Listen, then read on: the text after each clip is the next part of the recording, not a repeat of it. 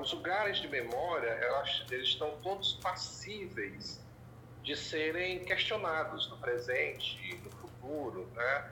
por conta dessas mudanças políticas e dessas mudanças é, de cultura política e de contextos históricos. Né? A educação patrimonial ela é uma coisa que os historiadores discutem muito e o que a gente percebe é que essa educação patrimonial ela tem que ser para além de uma informação, ela tem que fazer com que é, essas pessoas, esses fatos, as simbologias que estão relacionadas aos nomes de rua e tal, eles precisam estar mais presentes no teu cotidiano, para além de uma referência é, de um nome de uma rua, que é uma localização geográfica, né?